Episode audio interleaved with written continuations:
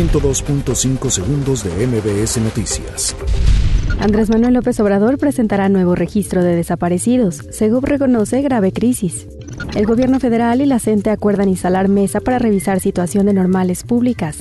Coparmex acusa chicanada en el caso Santa Lucía. Habrá que ir a la corte.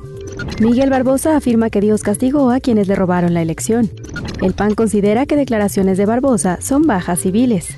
Mario Delgado es arropado por diputados y ediles para dirigir Morena. Establecerán restricciones para circulación de camiones de carga en la Ciudad de México. Hay 800 detenidos luego de protestas en Ecuador. Xochimilco ofrece obras de teatro en nueve embarcaderos para celebrar el Día de Muertos. José José es despedido entre cantos, porras y lágrimas en clavería. 102.5 segundos de MBS Noticias.